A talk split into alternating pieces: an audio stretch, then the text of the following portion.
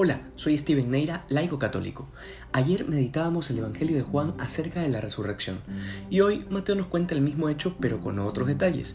Y el primero de ellos es que las mujeres después de darse cuenta que el sepulcro estaba vacío y que ya habían empezado a correr para avisar a los discípulos, se les aparece Jesús en el camino y lo primero que les dice es alégrense.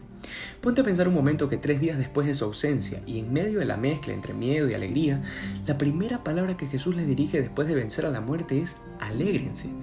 Pero Jesús aquí no habla de una alegría cualquiera, así como que mañana nos anunciaran que milagrosamente la pandemia desapareció y podemos otra vez reanudar nuestra vida normal. Estoy seguro que eso nos daría mucha alegría, pero luego nos vendrá la tristeza y la preocupación económica como consecuencia de todo este tiempo de encierro. En otras palabras, la alegría así entendida es como tan débil, fácil de tumbar. Pero quiero que sepas que Jesús no se refiere a esa alegría. Mucho antes de su pasión y muerte, Jesús les había dicho a los apóstoles en Juan 16, 22 que iban a experimentar una alegría que nadie les podría quitar. Nadie. ¿Por qué? Porque esta alegría venía directamente del gozo de saber que vamos a resucitar con Jesús, que la muerte ya no tiene poder, y creo que este es el primer apostolado que debes hacer, el de la alegría.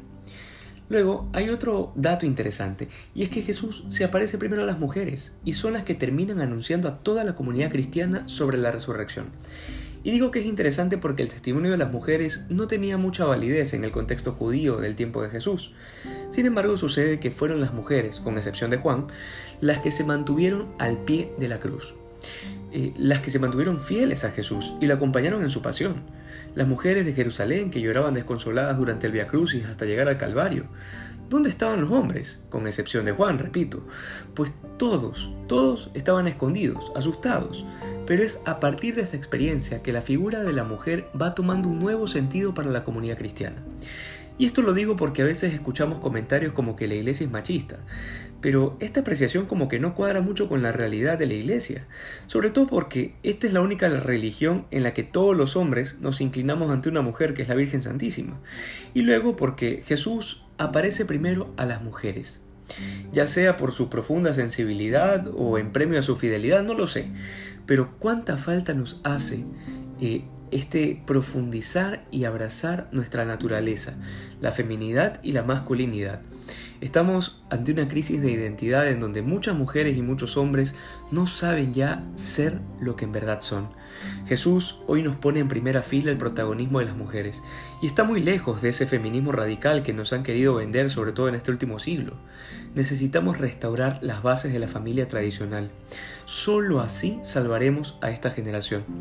Porque la alegría que pide Jesús es una alegría que no se alimenta de ideologías, sino de la realidad de lo que somos, porque es esa realidad la que Jesús transforma, la que Jesús resucita a una vida nueva.